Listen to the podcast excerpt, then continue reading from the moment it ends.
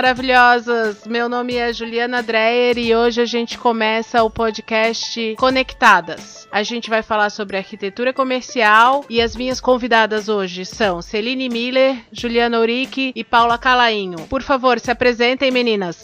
Bom dia, boa tarde, boa noite, pessoal. Eu sou Celine Miller, tenho 36 anos, sou designer industrial, futura arquiteta e trabalho há 10 anos com projetos de pequenos pontos comerciais, como quiosques para shopping, trailer, carrinhos gourmet. E sou mamãe do Davi, de um ano e meio. E esse é meu primeiro podcast. Oi, pessoal, eu sou a Juliana Urique, eu sou arquiteta, tenho 35 anos, trabalho com arquitetura comercial já faz 10 anos, atuando com varejo na área de especialmente de reformas. Tenho um menino pequeno também de dois anos e três meses e tenho uma pós-graduação em gerenciamento de projetos. Oi, pessoal. Eu sou a Paula Calainho. Eu tenho 35 anos. Eu flertei com varejo muito tempo da minha vida. Faz mais ou menos seis anos que eu mergulhei de cabeça nele. Eu sou arquiteta de formação, mas de verdade eu sou gerente de projeto e eu amo essa área. Eu trabalho na maior multinacional de varejo de viagem do mundo e hoje em dia a minha função tem a ver com aprovar, analisar, discutir e negociar com marcas calibre internacional para abrir seus pontos de venda em cinco continentes. Eu amo o que eu faço e eu não tenho filhos, mas eu tenho um filho postiço, um enteado lindo e sou casada há pouquíssimo tempo. E eu acabei de lembrar que eu não me apresentei, só disse o meu nome, né? Então, meu nome é Juliana Dreyer, eu sou arquiteta, eu tenho 41 anos e eu sou mãe do Arthur de 8 anos que tá aqui do meu lado. Quer dizer, oi Arthur. Vamos para a primeira rodada de perguntas então?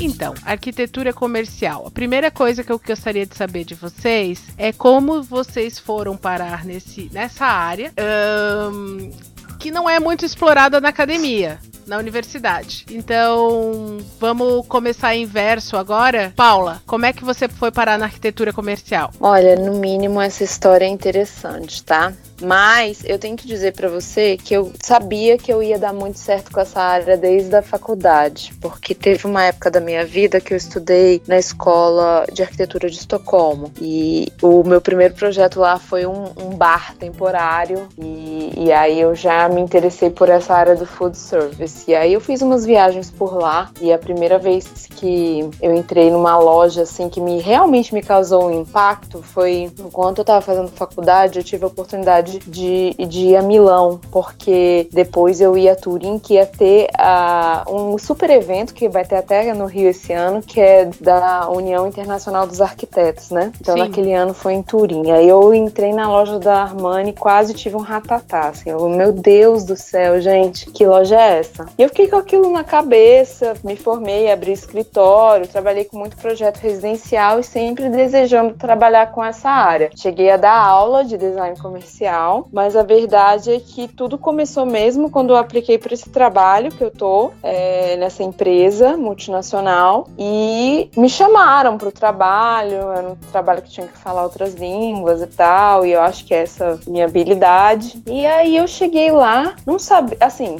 já tinha feito um MBA, entendi um pouco de gerenciamento de projeto, mas não era assim um entendimento profundo, né? E também nem de varejo. E daí lá é que realmente eu brinco que eu fiz doutorado sabe? Porque a gente abriu loja em quase todos os aeroportos do Brasil e eu cada vez mais me especializando nas marcas. Então, assim, eu conheço muito bem o, o design de várias marcas que todo mundo ama. Eu brinco. Se tem uma, uma marca que você ama, provavelmente eu já trabalhei com ela e é maior prazer da, da minha vida trabalhar com isso, porque eu realmente acredito que é uma espécie de entretenimento. Eu acho que muda, gira economia, né? E é uma fonte de trabalho para muita gente e, e, eu adoro. Então eu comecei porque o LinkedIn me levou.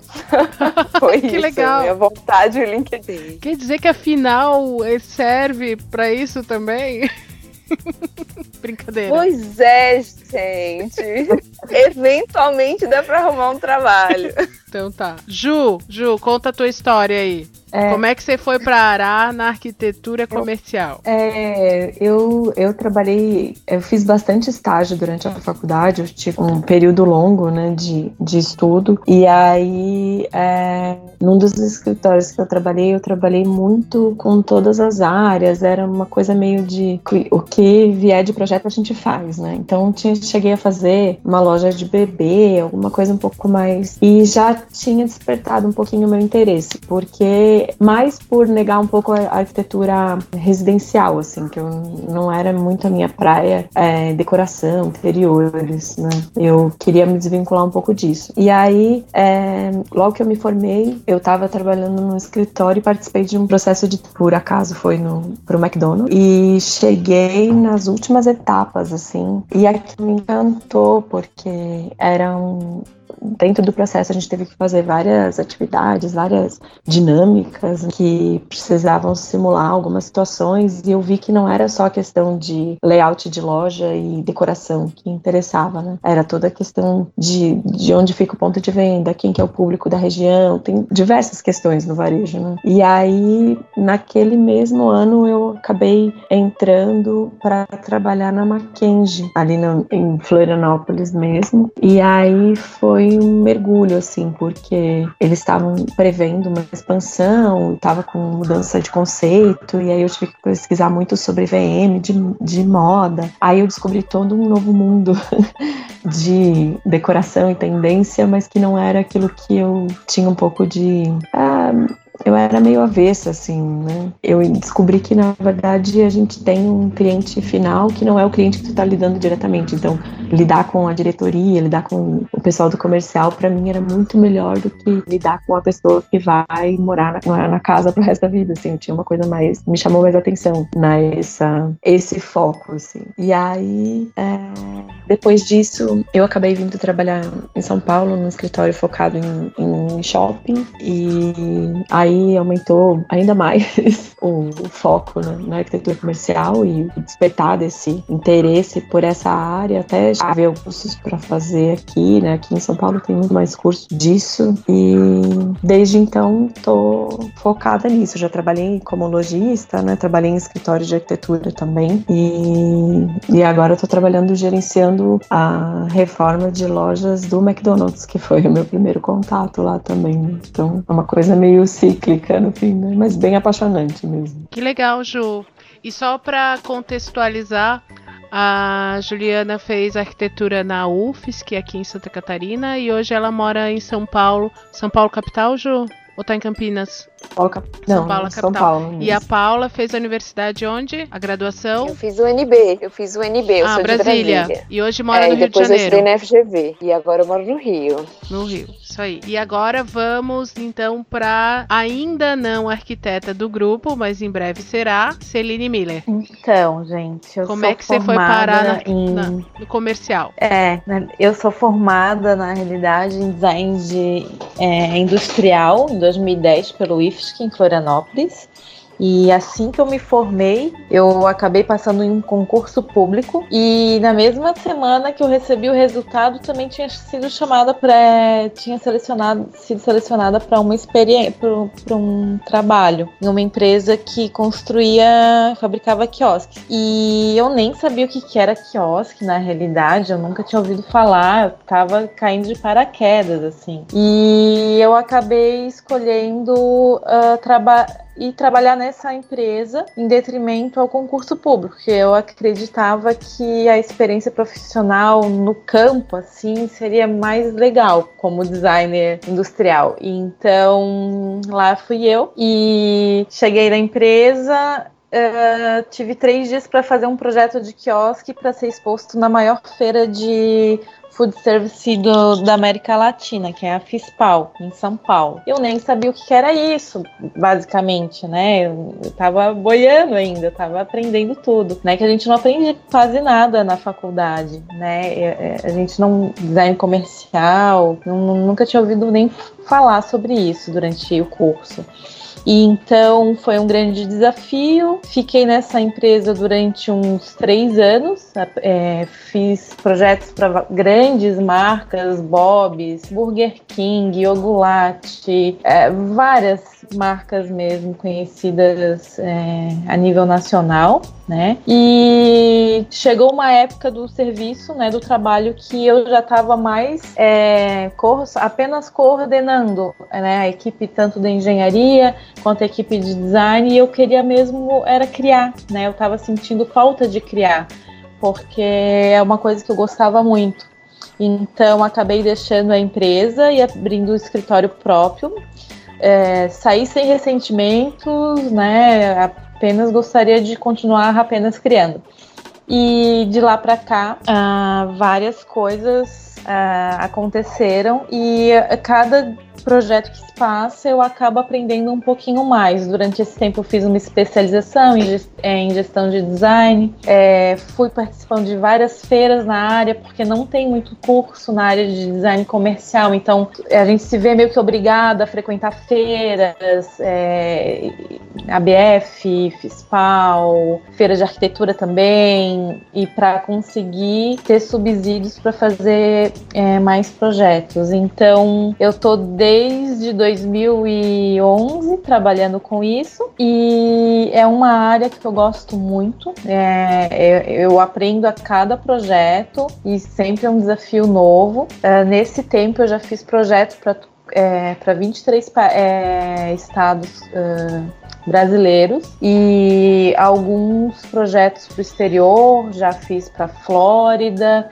fiz para Londres, Beirute, Catar e nesse meio tempo conheci fornecedores chineses e é, uma, é um mundo que toda semana tem um desafio novo, eu, eu gosto disso, dessa falta de, de rotina, né? Não tem uma rotina, né?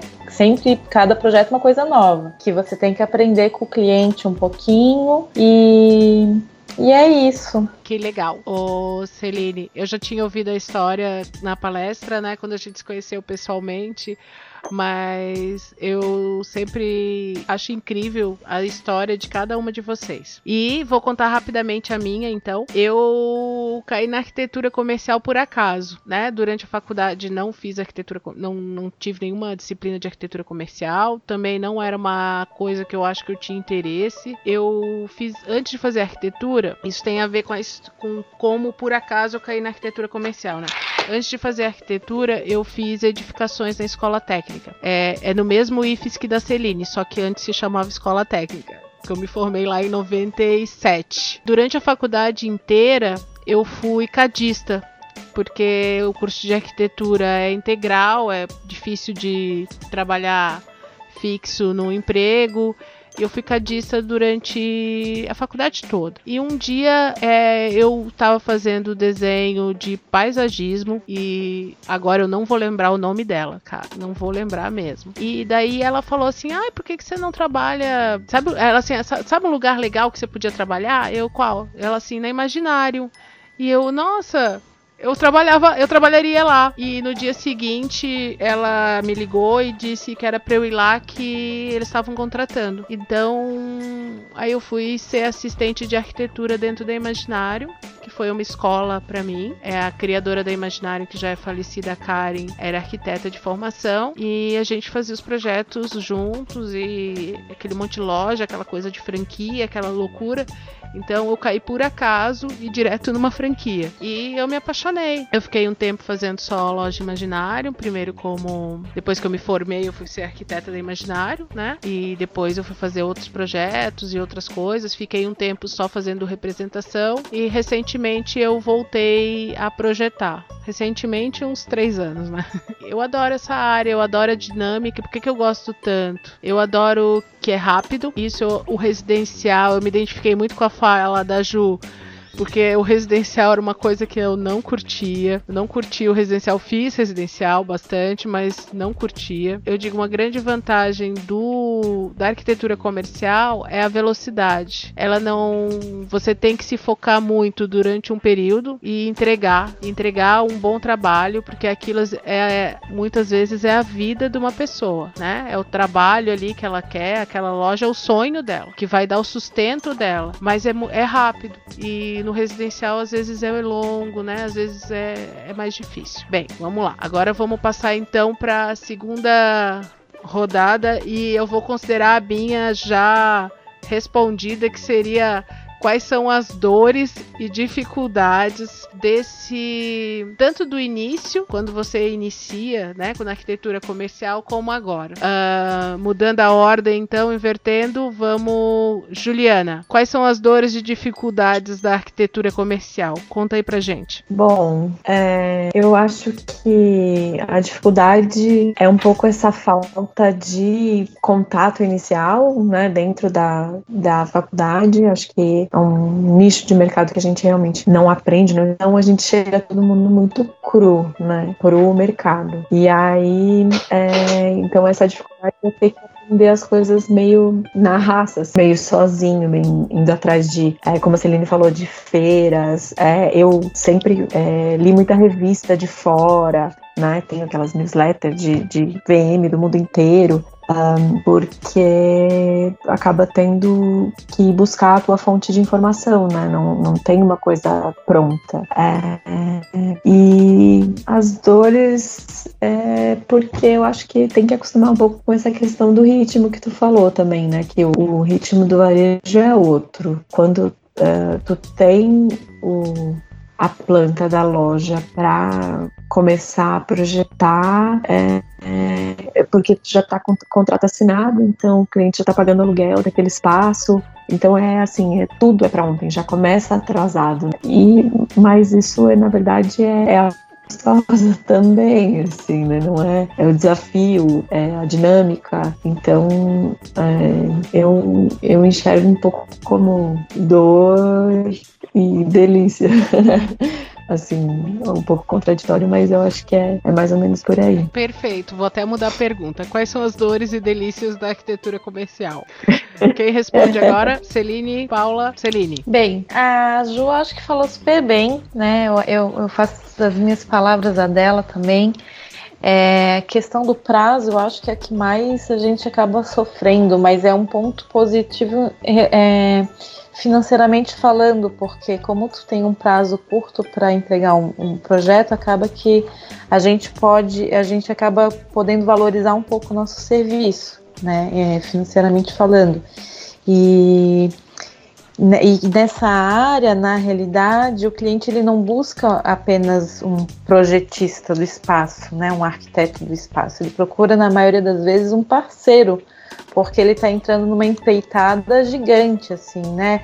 Eu tenho clientes com 120 pontos e eu tenho que atender ele. Então ele não me vê apenas como uma alguém que vai fazer o projeto do quiosque, ele me vê como um parceira mesmo, assim.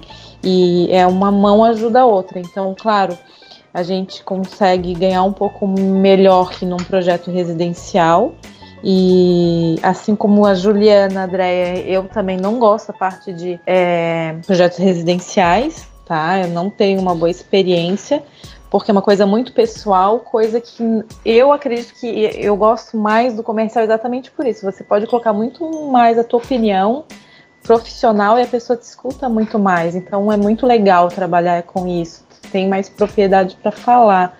E então é uma área que eu adoro, né? E a dor mesmo é que vai chegando a idade fazer projeto para ontem, assim a gente vai se.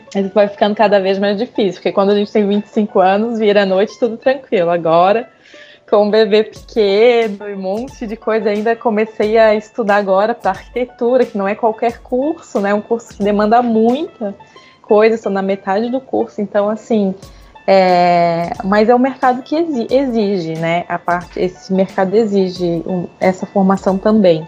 Eu não me vejo é, atuando nessa área que eu tô sem ter essa formação também para agregar, né? Então é isso, gente. Maravilha. Paula, dores e delícias da arquitetura comercial. Conta pra gente. Olha, gente, eu acho que todo mundo que falou de mim falou muito bem, porque com certeza, se tem algo que, assim, para mim não dá, é, é a velocidade dos, dos projetos, dos outros tipos de projetos, dos outros programas. Em geral é mais lento, quase todos são mais lentos. E o que, que, é incrível de ver um projeto indo rápido? Você tem um portfólio rápido. Assim, ao longo de seis anos eu completei tantos projetos que eu não sei nem. Assim, um dia eu vou parar para quantificar. Mas realmente foi muita coisa, muita coisa relevante, muita coisa que faz diferença. Enquanto a gente pega uma obra e um projeto de uma loja que a gente vai fazer durar no máximo cinco meses, assim, sabe, com marca internacional que tem que aprovar, com o dono do negócio lá na Europa, com estilista, sei lá o que, sei lá o que, a gente faz tudo, tudo, tudo em cinco meses. E se depender da gente, a gente faz em três. Cara, você vai fazer um projeto de um, de um apartamento, de uma casa, às vezes demora um ano e meio, parece obra de igreja, sabe? Não devia nem nome residencial, devia ser, sei lá, outro nome. Porque demora para sempre. Então, essa é outra coisa. E, e, outra. Isso é uma coisa que eu estava conversando com a, a moça que estagia aonde eu trabalho, que estuda arquitetura. Eu falei, olha só, para para pensar. O programa residencial é maravilhoso, é muito gostoso fazer casa, fazer apartamento e tal. Mas todo mundo acha que entende desse assunto, porque você olha para a área de serviço, todo mundo sabe que é uma área de serviço, você tem uma área de serviço na tua casa e tal. Então, assim, é um programa conhecido. É você pisar num solo que é tranquilo pisar. Agora, quando você vai para arquitetura comercial, lá é campo de batalha total. Assim, loja, restaurante, a cozinha industrial é de fato uma indústria. O estoque é outro mundo. Então, assim, é um programa que você não domina, você tem que ter outras habilidades, que foi o que você falou no início, todo mundo falou. Não existe compilado material suficiente para ensinar sobre o assunto em português. Ponto. Isso eu posso dizer, porque eu acho que já pesquisei demais, e vocês já falaram isso, então com certeza vocês também pesquisaram. Então, o material que tem é incipiente. Existem poucos cursos, em geral são cursos caros, e aí eu, eu nunca fiz nenhum. Tudo que eu aprendi, eu aprendi trabalhando. Então eu diria que conseguir material é muito complicado. Então por isso que eu também estou na minha própria jornada de produzir material a respeito do assunto, porque eu acho que tem muito pouco. De verdade, para quem quer aprender, tem muito pouco. Outra coisa que eu conversei com a Celine mais cedo, assim, e não é. Espero que ninguém leve isso pro pessoal, ou, ou por, né? Mas de uma maneira geral, esse mercado no Brasil, ele é muito pouco profissional, profissionalizado. Mer to todos os mercados de arquitetura, eu diria. Porque é importante a gente acreditar nos processos, criar processos, é, segui-los, é importante a gente entender como se cobra as coisas. É, tem muitas coisas que parecem besteira, mas também assim, como se vende o projeto, como você atende o cliente, essa questão do tempo também é muito, muito importante. Então, eu diria que essas coisas são muito é, complicadas e seriam uma dor desse mercado, falta de informação e talvez um, pro, não seja tão profissional quanto deveria. Mas eu ainda digo que é mais profissional do que, por exemplo, o mercado residencial, de uma maneira geral. Porque eu não sei como foi na faculdade de vocês, mas na minha fui treinada para ser a próxima Niemeyer. Óbvio que eu tava em Brasília e, tipo assim, eu fui treinada para fazer museu, entendeu? E interiores, e ah, ainda mais comercial, é pior. Era, era centro cultural, né? Nossa, era centro cultural. Espaço multiuso. Então, tipo, sempre foi visto como algo menor, entendeu? E eu acho muito triste ser visto dessa forma, porque as trocas mercantis estão aí impulsionando o mundo desde que o mundo é mundo. As pessoas é. cruzaram o e descobriram o Brasil por causa das trocas mercantis. Então, assim, eu não consigo entender como seria algo menor, mas algumas pessoas põem dessa maneira, né? Então, tudo bem. Mas onde eu, desculpa, eu tô falando muito, né? Mas assim, só para resumir, só para resumir, eu acho que essas seriam dores. E a parte legal é que, gente, é um mundo também que tem dinheiro, tá? As pessoas têm dinheiro para fazer as coisas. Então você sempre é. consegue emplacar coisas incríveis nos projetos. Era bem o que eu ia comentar também, assim. É que, na verdade, é, é um mundo que se renova, né? Então, as lojas, o varejo, ela, ela tá em constante mutação. A gente está até vivendo uma fase agora que é ah, essa universo online, né? Então, o que que isso transformou o ponto de venda? O ponto de venda ele tá virando a experiência do cliente. Então, assim, não, não adianta mais tu ter aquela loja que a pessoa vai lá para buscar o produto e, e, e, ver o que que tu tem disponível. Não, ela já se informou antes, já pesquisou antes, já sabe o que quer, já às vezes até já comprou, só foi lá buscar, né? Então, é, tem uma o, um, um varejo é, especificamente ainda, porque eu já trabalhei com arquitetura comercial de outros portos também, né? Mas o varejo, assim, ele, ele tá numa mutação, ele tá em mutação agora, mas ele tá sempre se renovando. Então, é um mercado que a cada cinco anos a, a, as grandes redes trocam a sua cara, renovam o seu mobiliário, seus expositores, é, ou também até a cada estação se troca toda a vitrine ou, é, ou de repente cria uma área de disposição diferenciada, então tem que ter alguma alteração no ponto de venda. Então, é, eu acho que tem essa questão ainda de, de renovação e engajamento do, do mesmo cliente, né? Também é uma, uma coisa que é muito mais é, acontece muito mais no comercial do que no residencial. Acho que no residencial tu vai lá e faz uma vez, se a pessoa gostou, vem, pede, né? Te busca novamente para fazer outro outro ambiente ou até talvez dali a uns 10 anos mudar um pouco o ar, assim, mas é, é, é diferente esse tipo de mercado também, né? Nesse ponto. Bem colocado, Ju. É, a renovação ela é muito mais rápida e tende a ficar mais rápida ainda, considerando que as gerações mais jovens são mais sedentas por mudança certo? Pelo menos é a minha visão. E isso é uma particularidade do mercado, que seria a próxima rodada de perguntas, né? Pra gente tentar explicar para quem estiver nos ouvindo quais são as particularidades desse mercado da arquitetura comercial. Eu acredito que uma delas é essa, uma dessas particularidades é a renovação, né, que ela se dá num tempo bem menor do que os outros setores da arquitetura. Quem começa? É só para, já que eu já respondi, só para fechar então, né, eu já adiantei o assunto. Sim. Que bom que eu não fugi do tema então.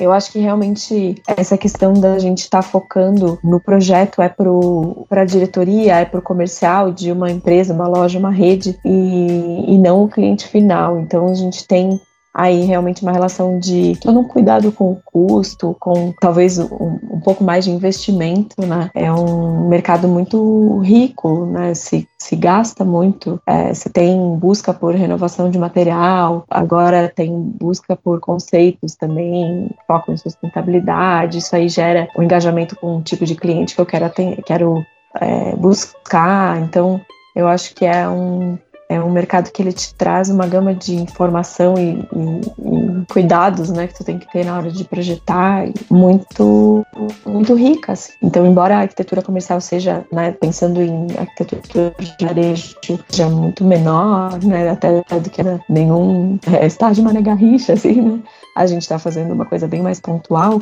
é, tem uma complexidade gigante, né, porque tem toda a questão de das das infraestruturas, que são bem mais complexas do que um fala em food service, alguma coisa assim tem, nossa, muito mais, né, até do que eu, que trabalhei bastante com varejo de moda, assim, que era mais a questão de, de é, compatibilização mesmo de ar-condicionado, essas coisas que pegam bastante, né, sprinkler e tal, mas é, tem essa coisa da, da dinâmica do cliente que a gente está vendendo aquele projeto e aquele conceito ele tem muito mais poder, né, de, de compra, de aquisição e de buscar realmente um conceito talvez até tenha essa mente mais aberta também, né, para coisas mais inovadoras que estejam engajadas e alinhadas com, com a marca, né. Então, acho que é, isso que é uma coisa que é bem apaixonante. Assim, dá para ficar uma hora falando só disso. Com, com Mas certeza. Podemos até pensar no futuro, em breve, capítulos específicos sobre esse tema.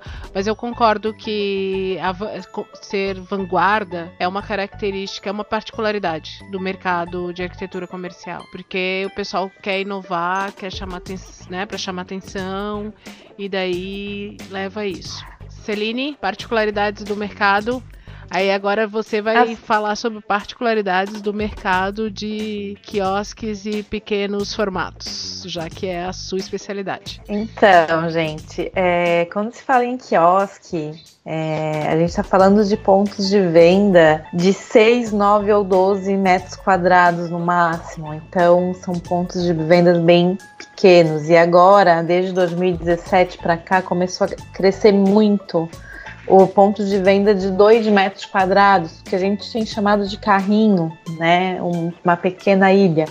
Então, quando a, a, a cada projeto, uh, além de pensar na questão estética, de atendimento ao cliente também, tem toda a questão funcional que é extremamente importante. Não que não seja importante em uma loja, tá? Mas eu estou falando especialmente em um quiosque. Por exemplo, se a gente vai vender um sorvete tailandês, tem várias particularidades que a gente tem que prever no fluxo, no fluxograma operacional para isso funcionar, não ter X na, na operação, para evitar que os funcionários se batam e acabem derrubando o produto no chão. E tem que ter espaço para todos os equipamentos, tem que ter espaço para é, estoque seco, tem que ter espaço para os pertences dos funcionários, tudo às vezes em apenas 6 metros quadrados. Então, é, eu brinco que toda semana eu estou aprendendo a é, cozinhar, cozinhar, fazer alguma coisa, porque às vezes é, é, eu estou com um projeto de sorvete tailandês, outra vez eu estou fazendo churros, de outra vez eu estou fazendo um projeto de, sei lá, de sanduíche. E a gente aprende com o cliente, a gente tem que estar tá sempre disposto a aprender com o cliente, porque ele tem muita coisa para nos passar também, é uma, às vezes é muita cocriação também, porque ele entende do operacional, mas não sabe colocar isso em seis metros quadrados. Então, a gente acaba auxiliando na questão de, ai, vamos enxugar esse teu cardápio porque não é, vai ficar inviável a logística de reposição desse estoque. Então é uma construção assim bem complexa e e é, eu brinco também que eu já sei praticamente fazer churros, por exemplo, de tanto que eu já ouvi cliente me explicando como que faz o, o, esse produto. É, porque eu fiz muito quiosque. Teve um boom aí de 2018 desse produto aí no, no, no Brasil, 2016, 2017, começou a cair em 2018. E então eu fiz muito projeto, né? Até hoje eu já fiz 386 projetos que eu fiz desde 2014, que eu comecei a contagem em 2014. É muita coisa. E disso 85 foi de churros, é, foi muita coisa, né? Então, é, é, trabalha muito com a questão da, da, da, moda também, que tem é, uma questão de produtos em voga, assim, ah, não, às vezes tem, agora tem o, o sorvete tailandês, e cada vez na área da, da alimentação tem algum produto específico que está sendo vendido mais. E, e então é, é, algo muito. Tu tem que estar muito a par do que está acontecendo no mercado. E se você não está a par, o teu cliente acaba te deixando a par, porque a gente tem que conversar sempre muito com o cliente e tem que estar disposto a aprender. E eu acho que eu vou finalizar com isso, que é sempre um. Todo projeto é algo novo sempre. É, por mais que o produto seja o mesmo, mas as marcas vendem o mesmo produto de maneiras diferentes, ou pelo menos deveriam. E a nossa função é essa, né? Tentar fazer com que o cliente se destaque por um jeito que, que vende, diferenciado, a maneira que, que expõe o produto, enfim. Uh, é um mercado que eu gosto muito de trabalhar mesmo. E é isso, Juliana. Tá bom. Uh, maravilha. Só fiquei lembrando do. Como é? Frozen iogurte, palhetas mexicanas. Ah, palhetas churros, mexicanas. Meu e agora sorvete tailandês, né?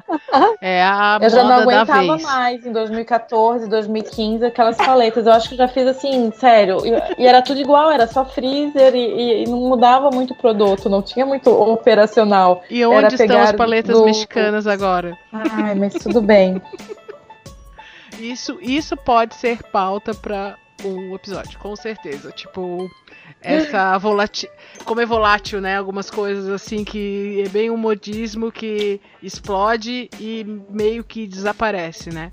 Mas para ó, pra é, finalizar, pessoal, a, gente, a Paula fala falar sobre as particularidades do mercado e daí depois a gente inicia o a despedida, né? A despedida desse nosso piloto. Paula, quais as ah, particularidades do mercado de arquitetura comercial? Aí eu vou colocar já que você atua no, na, na tua área de atuação para dar essa, essa diferença, né? A Celine falou. A Ju falou sobre a experiência dela, a Celine sobre a experiência dela nos quiosques. E eu quero saber as particularidades do mercado na tua área de atuação como gerente de projeto de uma multinacional. Então, tem muitas particularidades. Eu vou citar aqui as, as mais relevantes, eu diria. É, o que eu acho interessante do mercado de varejo de viagem é que as vendas são muito rápidas, sabe? Então, tudo que a gente faz, a gente leva em consideração que as pessoas estão com pressa, porque a gente tem loja não apenas em aeroportos, mas também em navios, em, em estações de trem, em portos, mas de uma forma geral são lugares de passagem com grande fluxo. E, e aí as vendas são muito rápidas e a gente fica observando como as pessoas se comportam. Então a gente tem que querer atrair as pessoas na primeira olhada. Isso é muito importante para a gente. E entender que, que talvez aquela pessoa queira muito mais praticidade do que uma pessoa que vai a um shopping, por exemplo. Então, isso é uma grande particularidade. A outra particularidade é que, que inclusive é uma coisa que eu gosto muito, é que a gente está lidando no mercado em que as marcas têm um branding já muito bem estabelecido, sabe? Tem uma imagem já muito clara. Então eu gosto muito de lidar com essa turma que é super profissional. Eu aprendo todos os dias com todos eles sobre os mercados deles. Cada apresentação que, que eu recebo de uma marca explicando um projeto, às vezes é uma aula assim sobre varejo, sabe? É muito gratificante, porque eles têm ali um porquê em cada detalhe. Claro, algumas mais e outras menos. Então, é um mercado bem profissionalizado que eu, que eu acho bem legal. Você está lidando com gente bem interessante, que estudou bastante ali e trabalha muito tempo com o que faz. Então, isso eu acho que é extremamente atraente. E eu diria que uma coisa que eu falo sempre no meu canal, desculpa, Gil, mas eu vou fazer um jabá aqui, que é no Instagram, o ponto de venda, arroba o ponto de venda, se vocês quiserem conhecer, eu também falo de arquitetura comercial, falo de criação de lojas de uma maneira geral. Mas lá eu falo sempre isso, gente, aqui no Brasil a gente tem um problema que se chama informalidade que atrapalha muita coisa acontecer de uma forma bacana, sabe? Porque é uma coisa cultural, às vezes, né? Contratar o seu João para fazer a tua obra. E isso pode ser, assim, muito bom quando você tá pagando ele, pagando menos do que está pagando a construtora, mas muito ruim quando você recebe. E que eu gosto muito desse mercado é que essa informalidade não existe.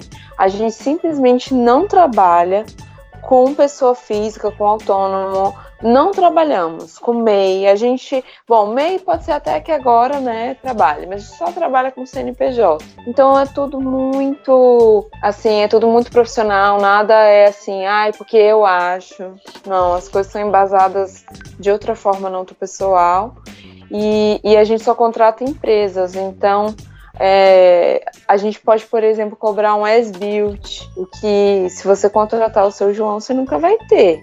Então a gente cobra um as-built, a gente cobra é, uma inspeção de local antes do início da obra, que eu julgo ser algo importante para ter um resultado bom, porque se você começa uma obra mal feita, você vai terminar mal feito, não, não tem como, você marcou errado as coisas, vai sair tudo com a dimensão diferente. Então, dá problema depois nos acabamentos internos, no, no mobiliário. Então, vira um, uma bola de neve. E quando você está trabalhando com uma empresa mais bem equipada, eu acho que isso tende a não acontecer. Então, essas são as particularidades assim desse mercado que eu acho que são muito bacanas. É, eu também gosto muito dessas collabs, que eu falo que eu vivo numa eterna collab, né? Minha empresa tem os, os formatos próprios delas, mas eu gosto porque eu sou parte das pessoas que trabalham nessas colaborações entre marcas.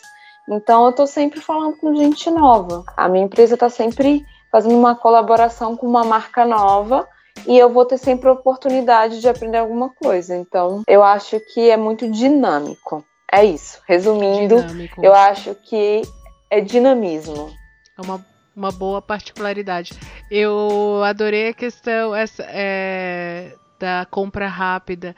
Se fosse na alimentação, a gente diria fast food. Para esse ramo específico, tem um outro nome? No caso. Pra gente? É, tem uma denominação? Não, não. Mas é, mas é diferente. Bom. Eu também gosto de produzir conteúdo e uma das coisas que eu, que eu tava tentando fazendo era os tipos de loja. E eu acho que a velocidade de compra é um tipo de. é um tipo. é uma forma de você categorizar também, né? Porque é bem diferente quando você pensa, às vezes, em tipos de compra que são coisas longas, certo? A pessoa fica um tempo ali decidindo, curtindo, experimentando que é bem diferente num espaço tipo num aeroporto que tem que ser uma coisa rápida. E é, é, e eu nunca tinha, nunca tinha pensado em cara, ca, categorizar, vamos dizer assim, os tipos de loja pelo, porque inclusive tu pode vender o mesmo produto da mesma marca, certo? Né? Exemplo, sei lá, óculos de, de marcas premium. Ela vai estar tá tanto no shopping para uma compra rápida, como pode estar numa outra loja onde vai ser uma compra lenta, vamos dizer assim, né? Mas Sim. devagando. Também vai ficar anotado para quem sabe no futuro falar sobre isso num,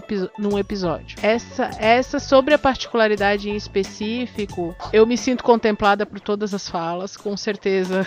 Estou muito grata em ter montado um time tão maravilhoso. Eu vou. Vamos fazer a última rodada com pedindo pro pessoal se despedir e dar uma dica sobre o que estudar na arquitetura comercial. Eu vou dar tchau então pro pessoal, depois eu dou um tchau final. Gostaria de agradecer a todo, todas as participantes, vocês são maravilhosas. E aos ouvintes, a minha dica é para estudar quando for, se, se quiser entrar nessa área de arquitetura comercial, foi um assunto que eu estudei o ano passado na, numa disciplina na pós-graduação na UFSC, que foi semióptica. Abriu a minha mente. Quem tiver aqui em Santa Catarina, dá para fazer como aluno ouvinte ou disciplina isolada. Um curso incrível, vale muito a pena. Essa é a minha dica. Vamos lá, fazer na ordem alfabética. Então, Celine, Juliana e depois Paula se despedem e dão uma dica sobre o que estudar. Bem livre, pode ser livro, pode ser filme, pode ser curso, pode ser um, uma matéria. Fica a cargo de vocês. Então, primeiramente eu gostaria de agradecer a oportunidade. Juliana, me sinto honrada pelo convite. É, quem quiser conhecer o meu trabalho, é, o meu Instagram é Celine Miller Design. E a minha dica é é um livro que eu tô até tentando achar que ele não tá do meu lado. Posso passar daqui a pouquinho o, o nome dele é, no Insta, aqui para você? Tá. Já passo. Sim, a gente dá um jeito de na, na, na pós-produção colocar. Bio, é, na bio a gente coloca, tá bom? Tá. Eu tenho um livro muito bom sobre varejo. Ju. Tchau, tchau. Tchau, tchau. Deixa eu ver. Eu queria um, agradecer a oportunidade e também adorei o bate-papo. Acho que é, conseguiu montar um time bem diverso mesmo. Mas todo mundo bem é, apaixonado né, pelo tema. é, a minha dica é, talvez pode ser até que seja uh, o mesmo livro da, da Celine. Não é, sei. achei aqui agora. É, é, a minha dica é assim, que foi o primeiro que eu peguei na mão e que eu achei muito simplificado, bem didático, que é aquele Projetando Espaços Comerciais da Miriam Gugel. A dica é não parar de pesquisar, porque esse é bem orientativo, acho que ele fala um pouco sobre tudo, bem uma pincelada sobre tudo, né?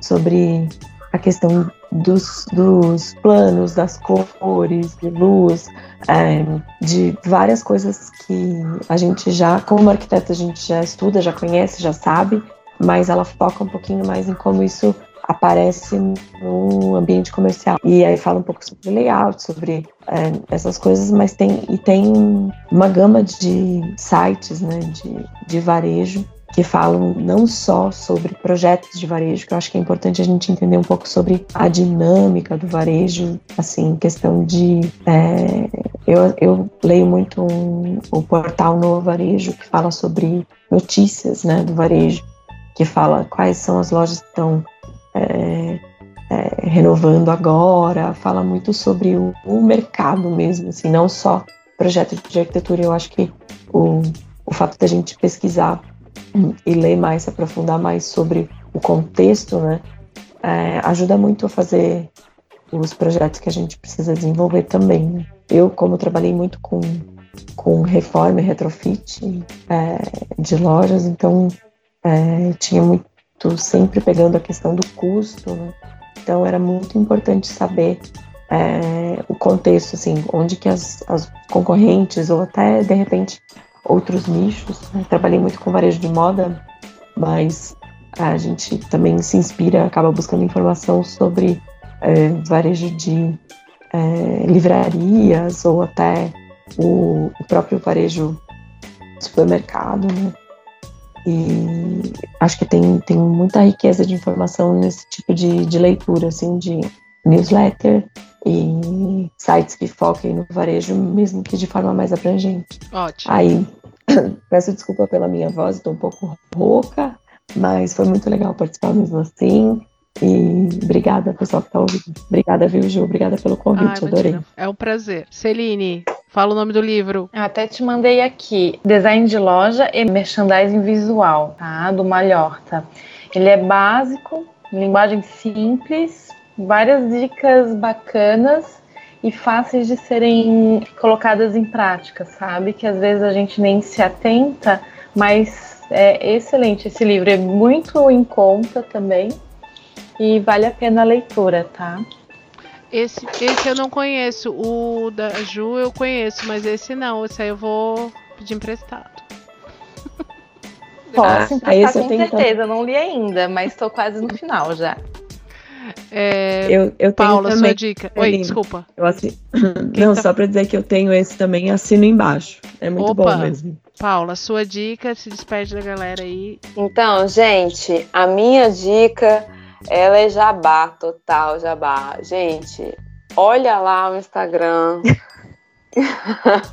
porque todos os dias eu dou uma dica diferente e é uma fonte que eu procuro que seja inesgotável, porque eu aprendo muito, por exemplo, desse podcast, já aprendi um monte de coisa, tudo que eu leio, tudo que eu vivo, né, no meu trabalho.